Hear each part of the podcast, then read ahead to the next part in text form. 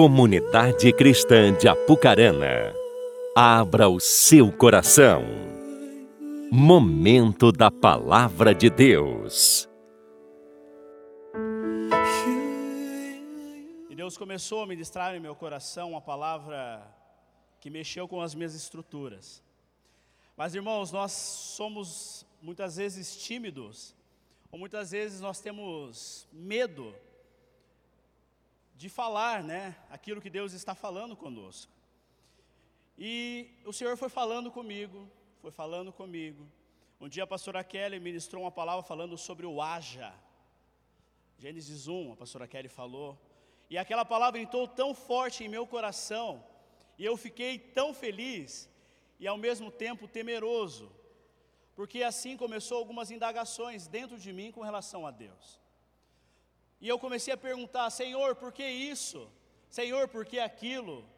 E aí, irmãos, o meu relacionamento com Deus ficou um pouco difícil. Porque muitas vezes, amados irmãos, nós falamos com Deus, mas nós não queremos ouvir aquilo que Ele está falando conosco. Porque muitas vezes é fácil falar, o difícil é ouvir. E dentro dessas indagações, o Senhor começou a dizer para mim: Filho, não é assim. Filho, não é assado. Filho, vamos caminhar aqui. Eu falava, mas Deus, isso está errado. Irmãos, que audácia minha falar para Deus que isso está errado. Mas o que Ele quer falar conosco nessa manhã está relacionado ao meu e ao teu relacionamento com Ele, aquilo que vai ser diretamente ligado a Ele. O ano de 2019 talvez para você tenha sido um ano difícil com muitas lutas. Talvez você se encontra hoje no momento de desistir de tudo. Talvez você veio hoje pensando assim: Senhor, fala comigo. Eu preciso que o Senhor fale no íntimo do meu coração. E o Senhor vai falar, irmãos. O Senhor vai falar ao íntimo do seu coração. Porque eu entendo que o Evangelho traz libertação. Essa é uma manhã de libertação. O Evangelho nos liberta de nós mesmos, para servirmos aos outros. O reino de Deus são os outros, servir e amar. Nessa manhã, o Senhor vai falar no íntimo do seu coração. Eu gostaria que você curvasse a sua cabeça nesse momento. Olhe para dentro de si, olhe para você e dentro das suas concepções, dentro daquilo que você tem almejado no Senhor. Nós vamos falar com Ele. Pai, em nome de Jesus, eu quero louvar a Ti, Pai, porque é um privilégio nós estarmos na Tua presença nessa manhã. Pai, como é maravilhoso, Senhor, assim como diz o salmista, que o nosso primeiro pensamento seja o Senhor. Pai, aqui estamos, Pai aqui estamos, Pai, com esse pensamento. O Senhor é o nosso primeiro pensamento. Pai, fala ao íntimo dos nossos corações. Revela, Senhor, a nós a tua paternidade. Revela a nós, Senhor, aquilo que nós precisamos. Pai, nós queremos entrar, Senhor, no ano de 2020, entrar nessa década, entrar nesse novo ciclo, Pai, entendendo, Senhor, aquilo que o Senhor tem enquanto proposta para as nossas vidas. Eu te louvo, te agradeço, em nome do Senhor Jesus. Amém. Você pode abrir a sua Bíblia, por favor, no livro do Apocalipse, capítulo 1, versículo 5.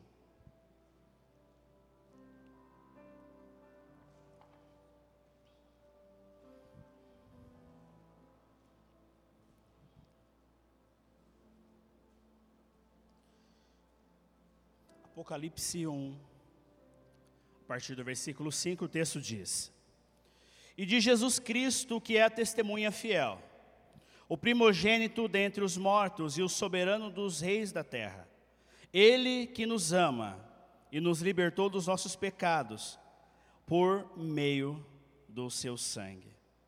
Irmãos, esse texto é maravilhoso. Não vou falar aqui sobre o fim dos tempos, porque quando, quando nós lemos o livro do Apocalipse, nós ficamos meio temerosos. Apocalipse quer dizer revelação, revelação daquilo que nós já vivemos. Pastor Cleverson, semana passada, disse isso, lendo o capítulo 7. Mas aqui, especialmente, o apóstolo João, ele está em uma situação maravilhosa.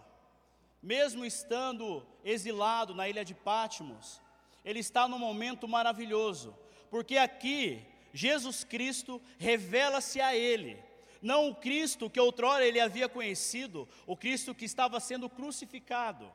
Mas agora, João olha para Jesus, ele está exaltado, glorificado.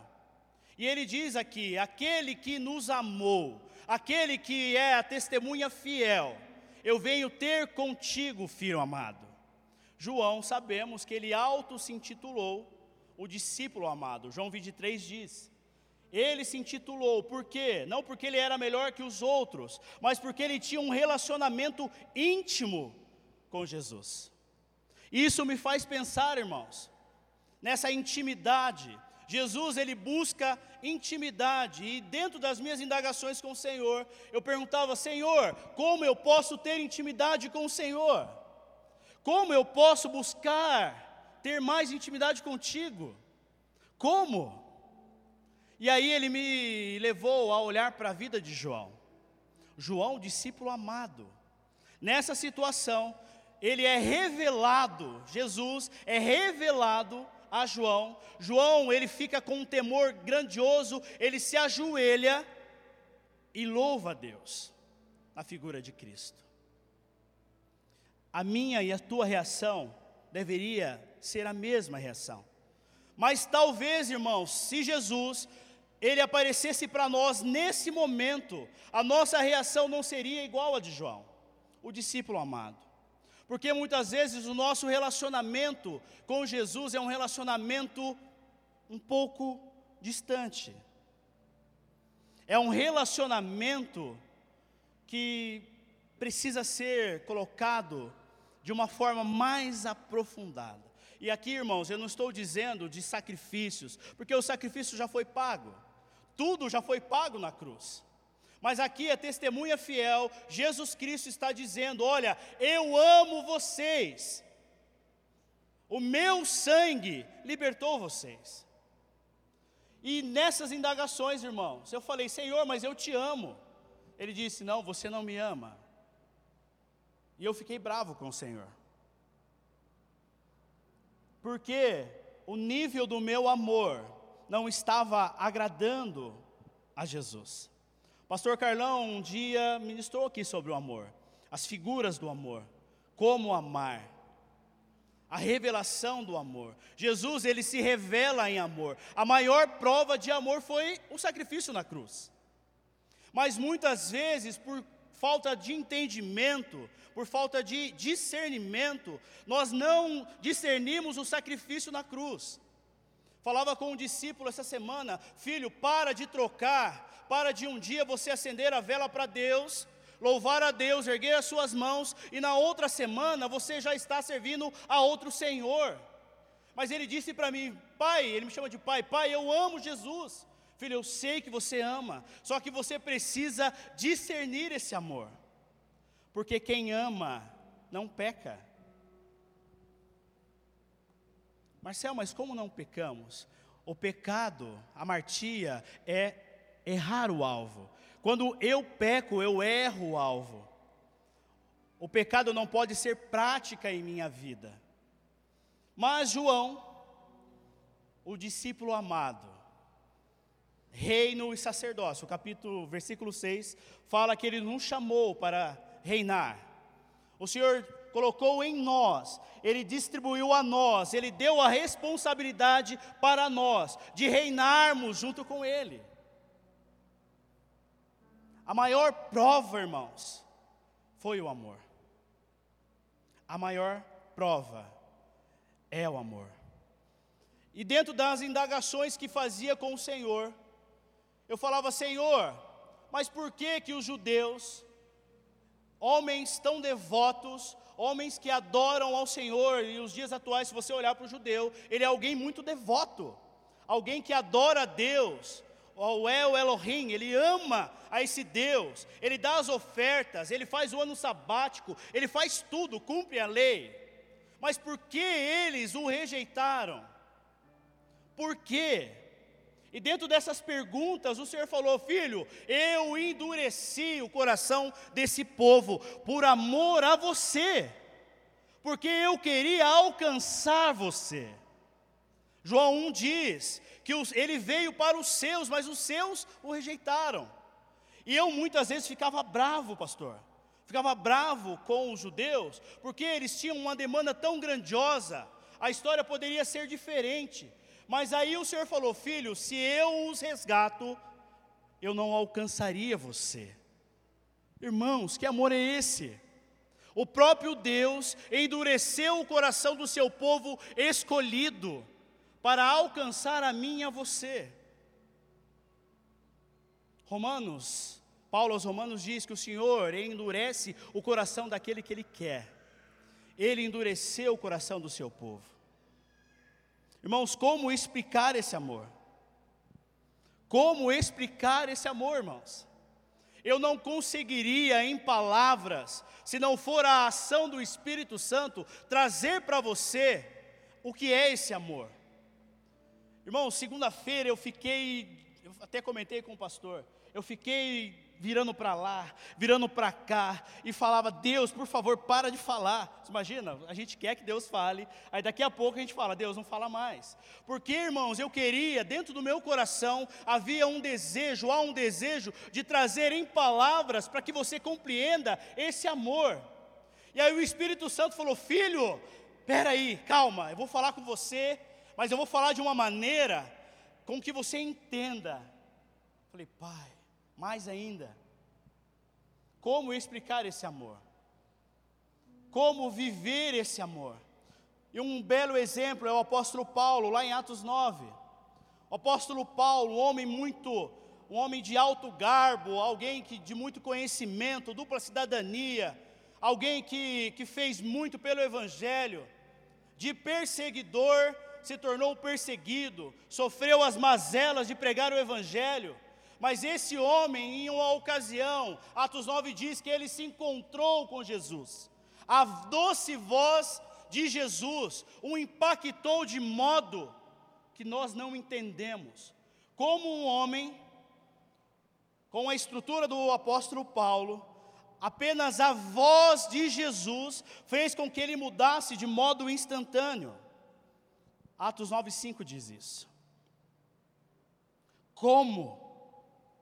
Como esse amor, a voz do grande pastor, ele diz: Eu sou o pastor e minhas ovelhas ouvem a minha voz.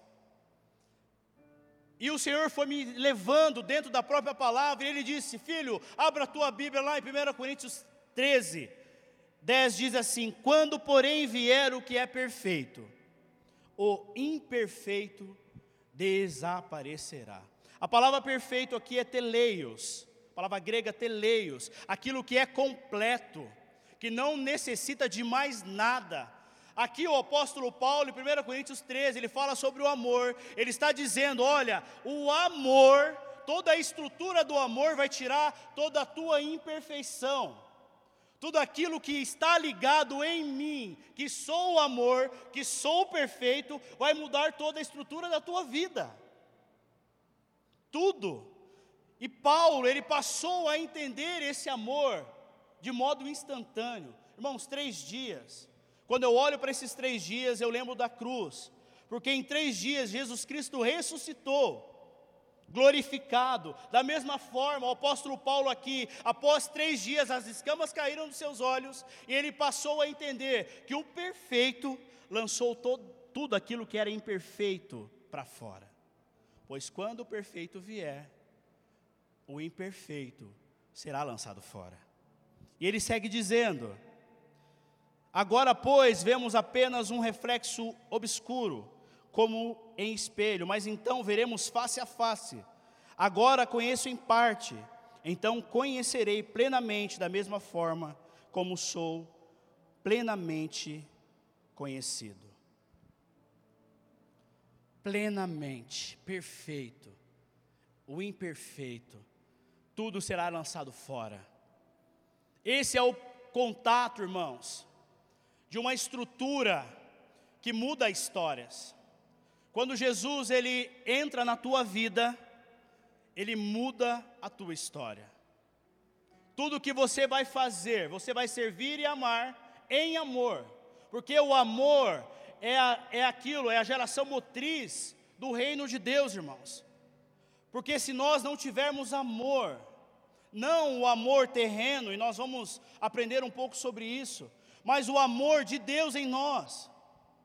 Se eu não amo, eu não, eu não oferto, se eu não amo, eu não sirvo, se eu não amo, eu não faço nada, irmãos. É necessário ter amor, e a palavra do Senhor nessa manhã para você é: vamos amar. O haja, porque ao falar do Senhor, ao dizer: Olha, filhos, vocês são minhas ovelhas. Irmãos, a ovelha não é um animal qualquer. A ovelha é um animal nobre, o cordeiro, dentro do, da, da, da cultura judaica, é um animal nobre. Como explicar esse amor? Como explicar esse amor? Muitas vezes, irmãos, nós discernimos o amor de Cristo ou o amor que nós sentimos de forma errada. Discernimos achando assim: eu amo a, a Jesus, vou fazer tudo por Ele. Muitas vezes eu já perguntei para os alunos do TCM, enquanto nós estávamos na aula de Cristologia. Eu disse assim: aluno, você entregaria sua filha por amor a Jesus? É difícil pensar isso. Entregar algo que eu amo tanto por amor a Jesus? O primeiro amor que eu quero dizer, dentro do conceito grego que está na Bíblia, é o Eros. O Eros é o amor que traz a atração física aquilo que está ligado à tua carne.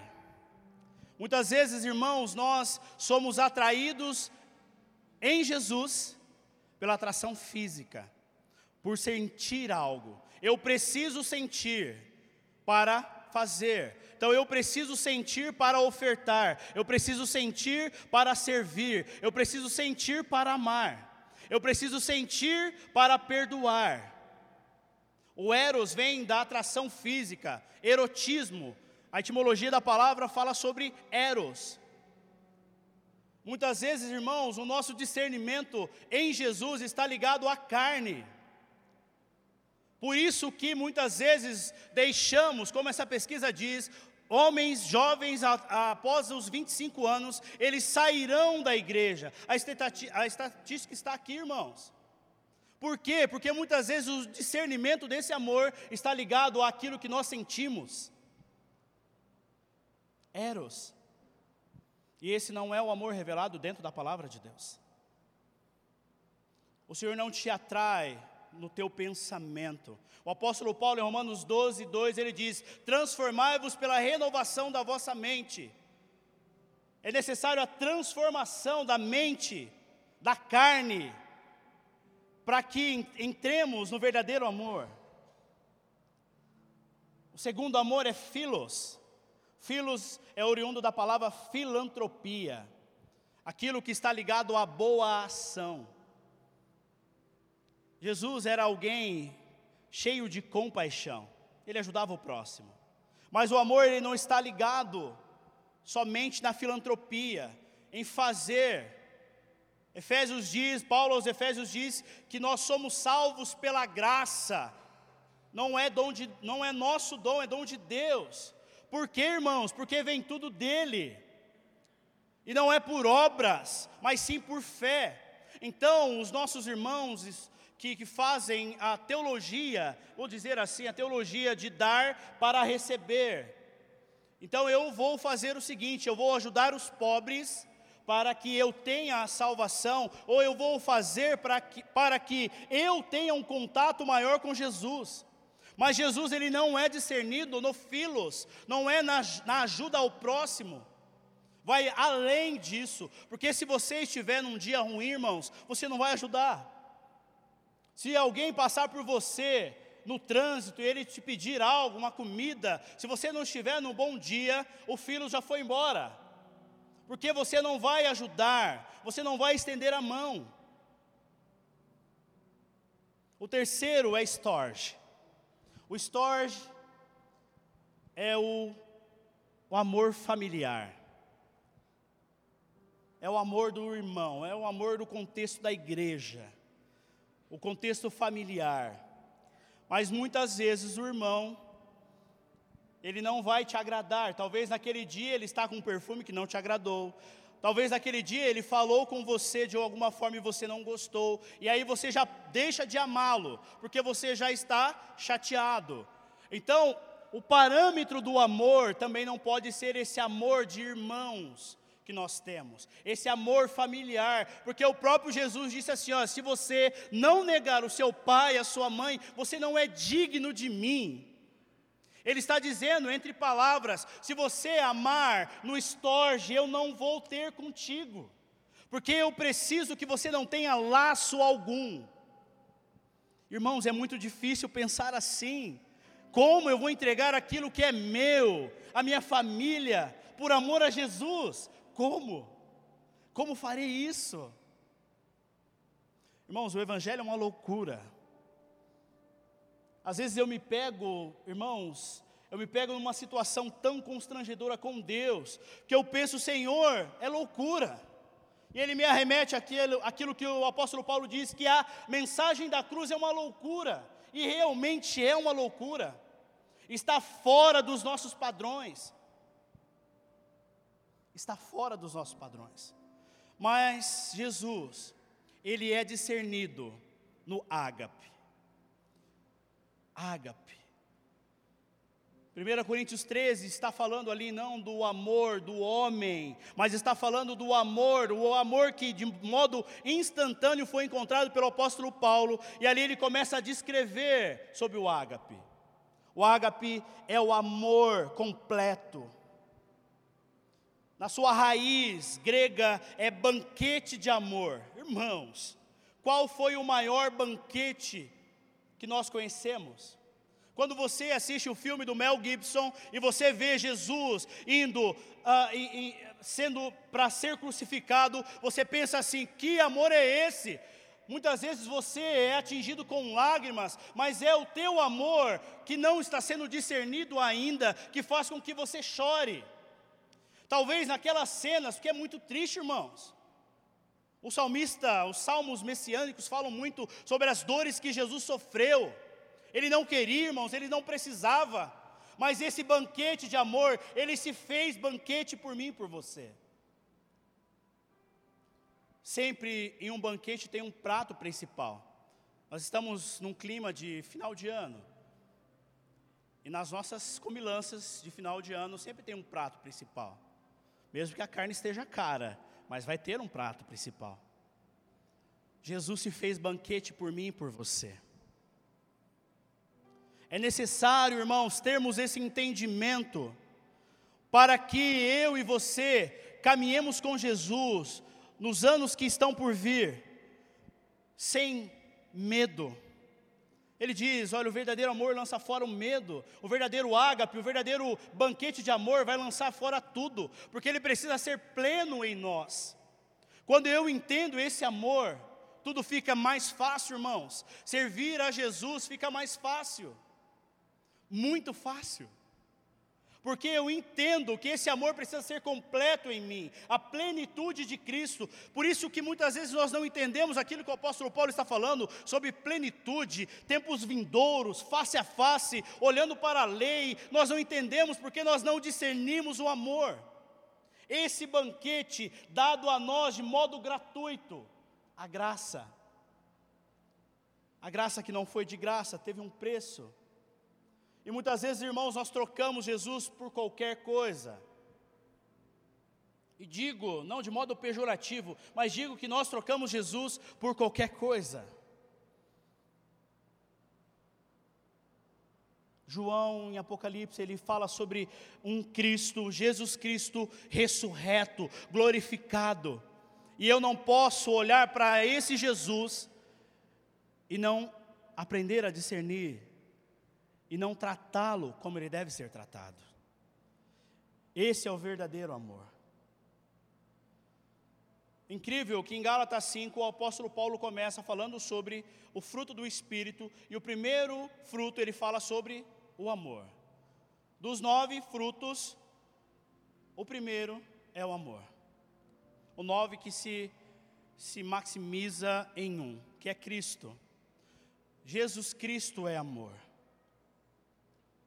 Jesus Cristo é esse amor verdadeiro, o ágape, que precisa ser discernido de modo, irmãos, que a nossa vida seja transformada, que as nossas estruturas sejam transformadas, irmãos. Porque ao longo desse ano, eu entrei no, no, no podcast da igreja, no YouTube, para ver todas as palavras que foram ministradas aqui. Todas as palavras. Irmãos, fomos, é, fomos banqueteados, vamos dizer assim, o Senhor nos deu muita coisa. Irmãos, for, for, for, foram alimentos com muita substância. E dentro das minhas indagações com o Senhor estava isso: Senhor, nós somos tão bem alimentados, Pai, não nos falta nada. Há comida sobre a mesa, há um banquete sobre a mesa, mas Senhor, por quê? E aí isso ele me fez arremeter a você, olhando para mim, vocês não me amam como devem me amar. É uma manhã de libertação. O Evangelho nos liberta de nós mesmos, irmãos. O Evangelho liberta nós mesmos. Ele vai no profundo, no íntimo. O verdadeiro amor. E a Bíblia nos traz alguns exemplos. Lucas 8, 43. Gostaria que você abrisse comigo. Lucas 8, 43. É um texto muito conhecido por nós. Lucas 8, 43.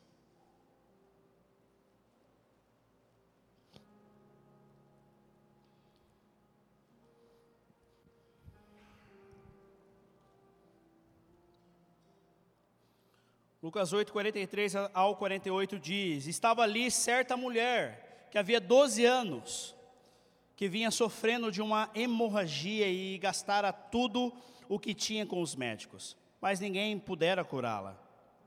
Ela chegou por trás dele, tocou na borda do seu manto e imediatamente cessou sua hemorragia. Quem tocou em mim? perguntou Jesus. Como todos negassem, Pedro, Pedro disse: Mestre, a multidão se aglomera e te comprime. Mas Jesus disse: Alguém tocou em mim, e eu sei que de mim saiu poder.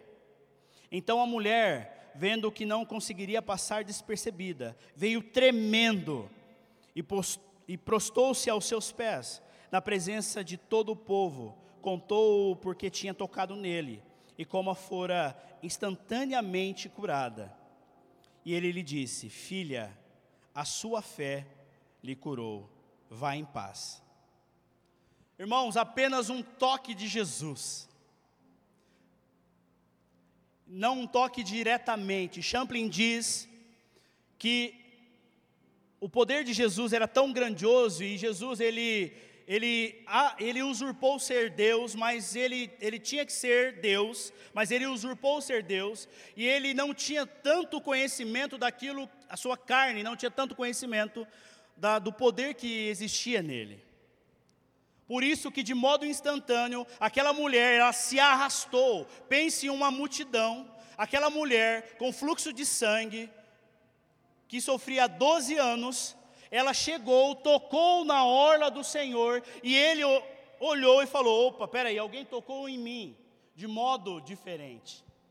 Esse toque fez com que saísse do Senhor poder. A palavra grega para poder é dunamis, que é o poder que reside pela virtude daquele que há. Jesus tocou, essa mulher tocou em Jesus, e de Jesus saiu poder. Esse poder, irmãos, essa virtude, a palavra grega fala sobre amor, a virtude compelida em Jesus. Então, irmãos, quando essa mulher tocou em Jesus, dele saiu o amor. E essa mulher, irmãos, eu, eu tenho vontade de sair gritando, porque o amor de Jesus curou aquela mulher apenas em um toque. Dunamis é essa virtude, reside no Senhor, porque o fruto do Espírito, o primeiro é o amor, e o fruto fala sobre Jesus. Essa mulher, ela se arrastava, ela se arrastou, em meio à multidão, que mais ou menos ali tinha de 200 a 300 pessoas aglomeradas em cima de Jesus, mas ela se arrastou, tocou em Jesus, e o amor de Jesus curou ela. Que amor é esse, irmãos? Mas agora eu me coloco na posição dessa mulher, porque a fé dela, ela não conhecia Jesus, mas a fé dela, ela ouviu falar, ela foi lá e pegou, ela falou: Eu não quero saber, eu quero ser tocada por esse homem, porque esse homem ele cura. Mas Jesus não tocou, por quê? Porque o amor dele irradia, meus irmãos. O amor dele vai além do nosso conhecimento, do nosso discernimento, mas ele nos deu o caminho. Romanos 8 diz que nada nos separará, nem a multidão nos separará do amor de Cristo.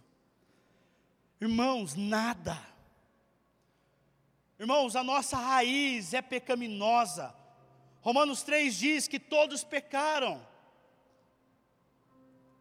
Todos pecaram, nós vivemos, o nosso sistema é um sistema pecaminoso. Mas irmãos, Jesus ama tanto você.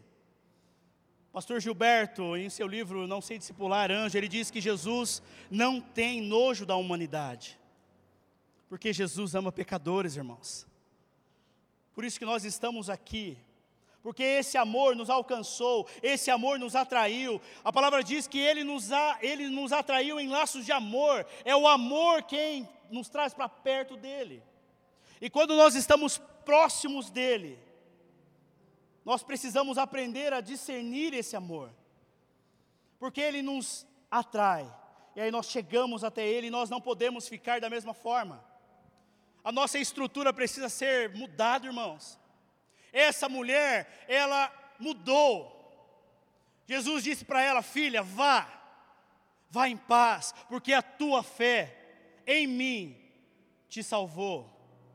A tua fé, e ela está dizendo ali aquilo que Hebreus, o escritor aos Hebreus diz: Olha, sem fé você não vai conseguir me agradar, porque quando você me agrada, eu amo você, e eu vou curar todas as tuas feridas. Irmãos, o amor pode curar tudo. O amor cura. O amor cura, irmãos. Talvez nessa manhã você precise de um toque de amor. O toque profundo do Senhor. O verdadeiro amor. Talvez você está com medo. E você precisa do toque do Senhor. E quando nós falamos toque, é firmar-se em. Eu preciso do toque daquele que está firme, a rocha, a pedra da esquina, que a palavra diz que é Jesus. É esse amor. Irmãos, eu não quero trabalhar a tua emoção nessa manhã. Eu falei, Senhor, não faça nada, Pai. Pai, eu não quero que eles discernam o Senhor no, no, na, nas suas emoções, porque a emoção está ligada a Eros. Não quero, Pai. Pai, eu não quero. Eu quero que os seus corações sejam alcançados pelo verdadeiro amor. Que eles se, se acheguem no seu altar, entendendo que esse amor pode mudar a vida, pode mudar as concepções, pode mudar a estrutura da, da psique, pode mudar tudo. Esse amor, irmãos. A fé dessa mulher. Ele termina o texto dizendo: Filha, a tua fé te salvou. Talvez você se encontre hoje num, num quadro sem fé. Fé não é sentimento. Mas o amor. O amor vai gerar fé em você. O amor vai gerar fé em você. O amor vai gerar fé em você.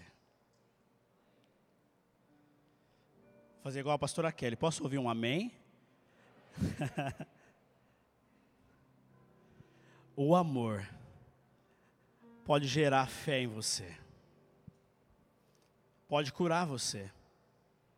Essa é uma manhã de libertação, irmãos. Deus vai libertar você de você mesmo. E não tenha medo de chorar. você pode chorar, você que está maquiada, não tem problema. A gente não olha isso. O Espírito Santo de Deus está nesse lugar.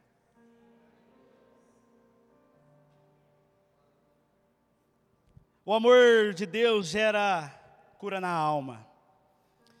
Marcos 1,45, não precisa abrir, não, eu vou, vou ler para você. Marcos 1,45.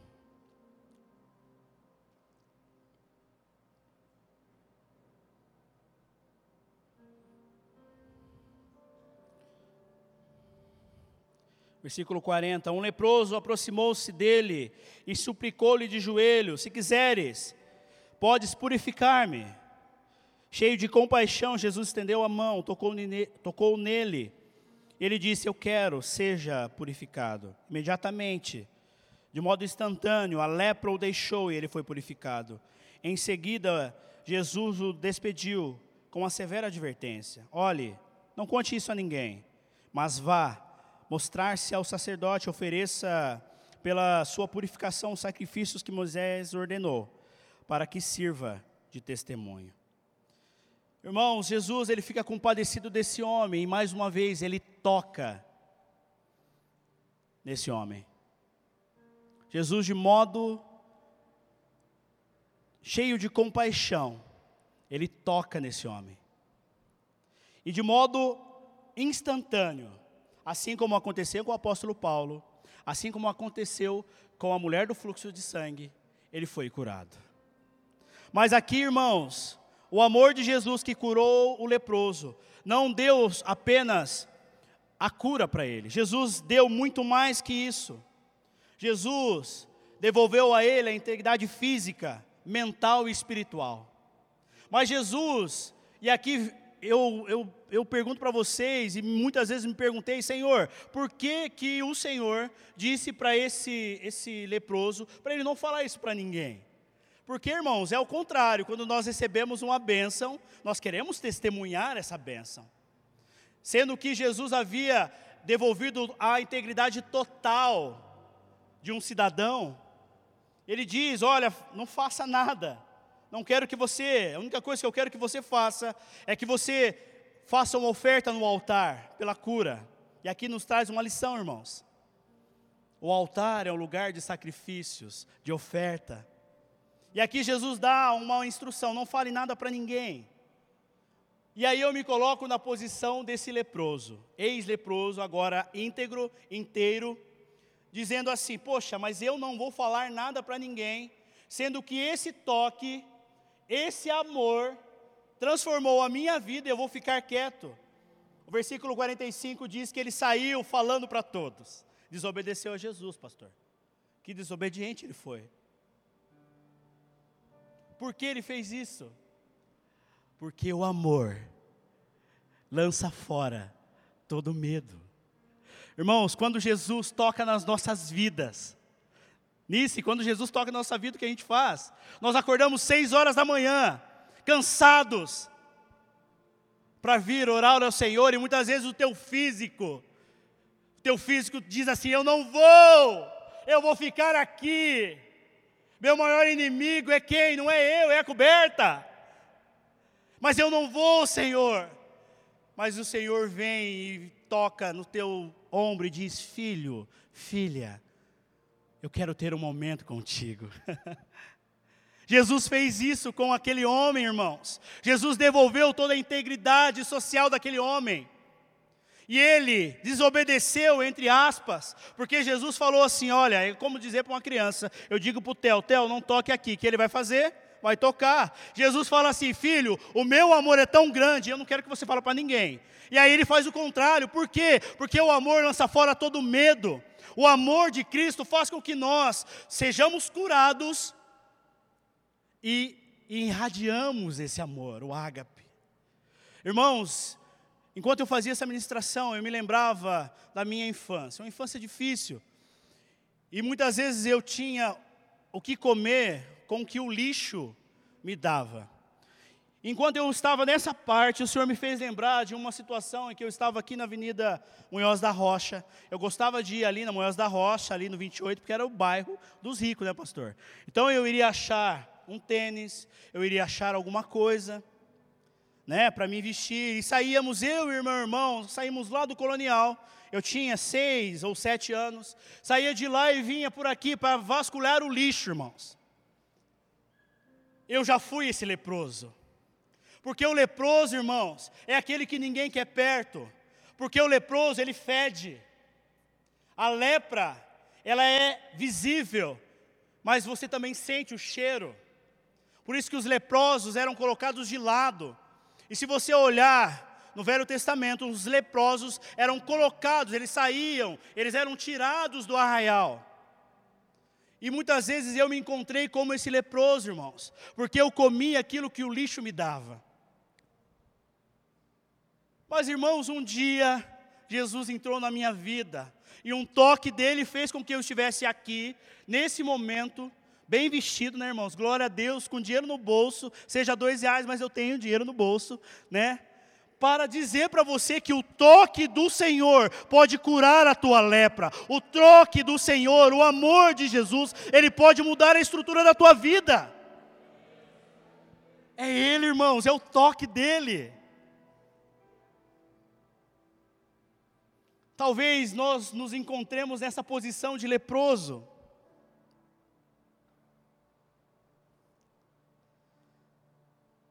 Deixa Jesus falar quem você é, irmãos. Deixa Jesus falar quem você é. Deixa Jesus entrar no teu coração dessa manhã. Deixa que a lepra saia. Sem vergonha, irmãos. Eu tinha vergonha, muitas vezes, de ir para a escola, às vezes de chinelo, às vezes com fome, comia o que a escola tinha, comia o que o lixo dava, vestia o que os outros davam.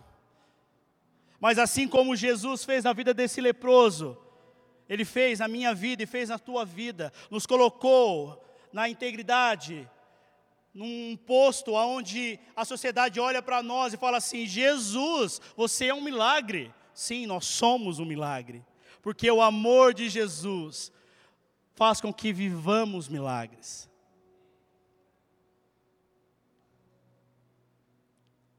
É esse amor, irmãos. Esse amor.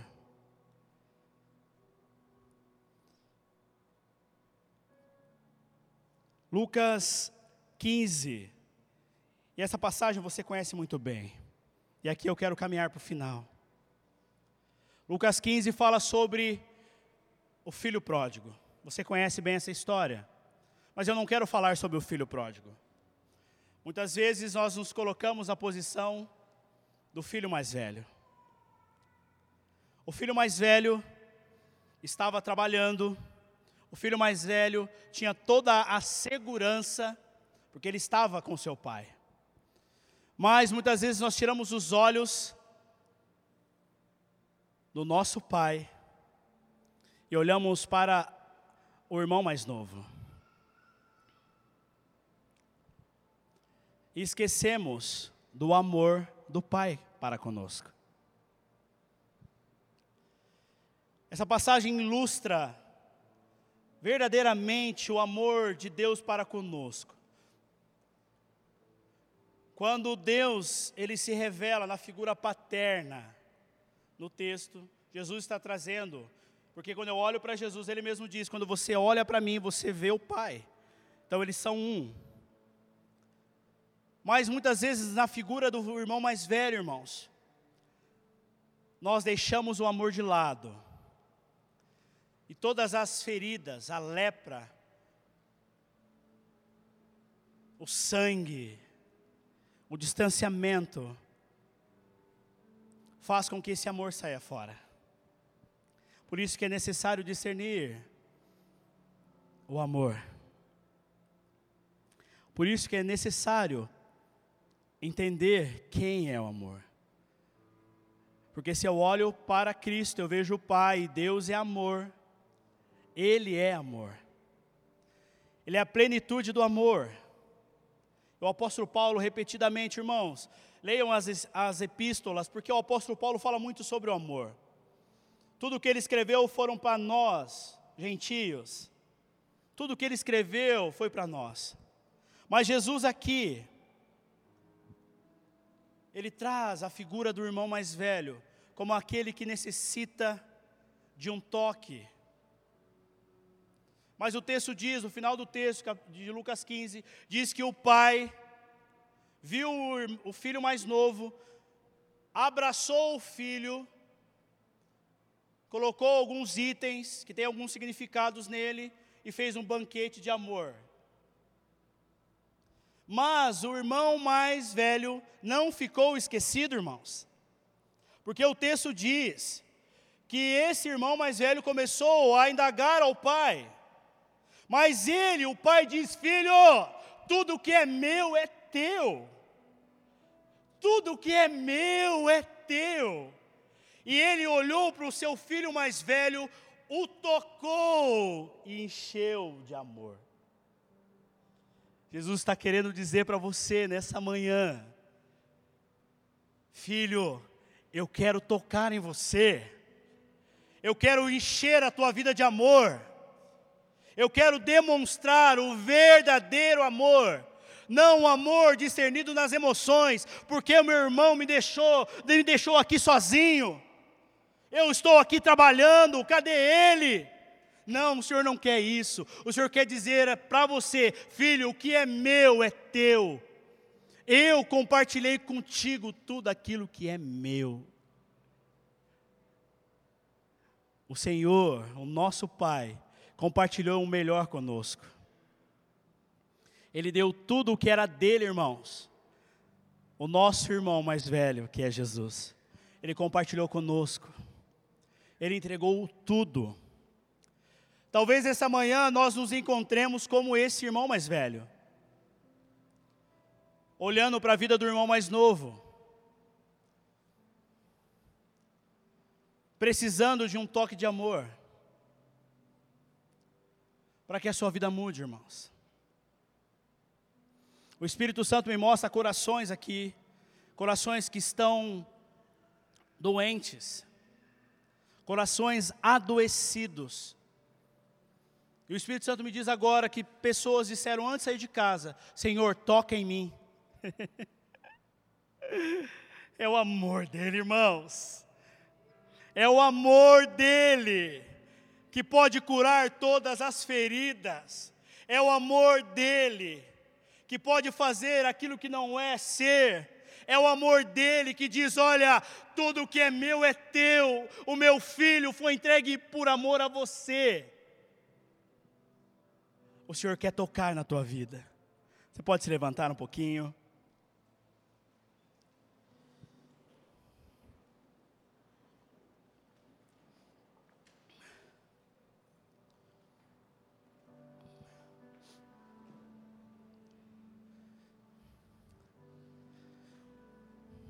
Gostaria muito, gostaria muito que você fechasse seus olhos. Mas feche seus olhos mesmo, irmãos.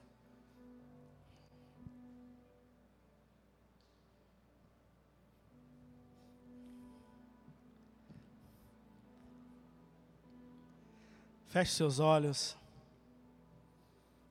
O Espírito Santo quer tocar em você nessa manhã. Você precisa de um toque, mulher, para que o teu fluxo de sangue seja cessado.